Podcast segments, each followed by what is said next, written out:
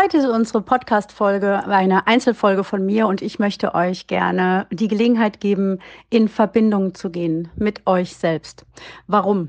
Weil ich glaube, dass wir im Laufe der Zeit, im Laufe unseres Lebens oftmals die Verbindung zu uns selbst ähm, ein bisschen verlieren. Und deswegen möchte ich euch einfach den Impuls geben, ähm, folgende Fragen für euch selbst mal zu beantworten. Einfach um mal in Verbindung zu gehen mit dir selbst. Wer bist du? Was macht dich aus? Und ähm, warum bist du so, wie du bist? Und was ist eigentlich ganz besonders an dir? Und deswegen würde ich dich bitten, nimm dir doch mal einen Zettel und einen Stift und schreib dir mal folgende Fragen mit, ähm, die du dann für dich selbst beantworten darfst. Und wenn du möchtest, darfst du sie auch gerne mit uns teilen. Das ist aber kein Muss. In erster Linie ist es, damit du in Verbindung mit dir selbst gehen kannst. Also, hier kommen die Fragen. Was liebe ich an mir? Ich weiß, das ist schon eine schwierige Frage, aber sie gilt es zu beantworten. Was ist heldenhaft an mir? Was ist meine Stärke oder meine Superpower? Soll heißen, was kann niemand so wie ich? Dicht gefolgt von Worauf bin ich besonders stolz? Und für wen bin ich ein Superheld? Und für wen bin ich vielleicht kein Superheld, aber trotzdem sehr wichtig?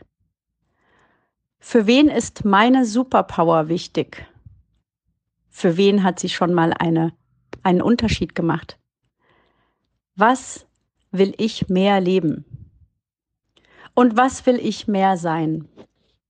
Und zu der letzten Frage möchte ich gerne noch eine kleine Geschichte erzählen.